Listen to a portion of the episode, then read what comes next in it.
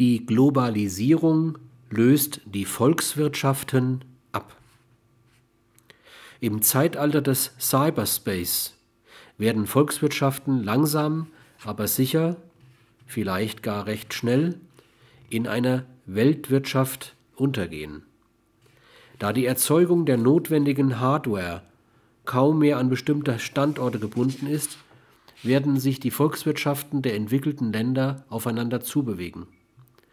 Greifen die Staaten nicht ein, um das scheinbare Funktionieren ihrer Volkswirtschaften zu sichern, etwa durch Subventionen, Zölle, zwischenstaatliche Abkommen, wird der Ausbau einer Weltwirtschaft unvermeidbar sein.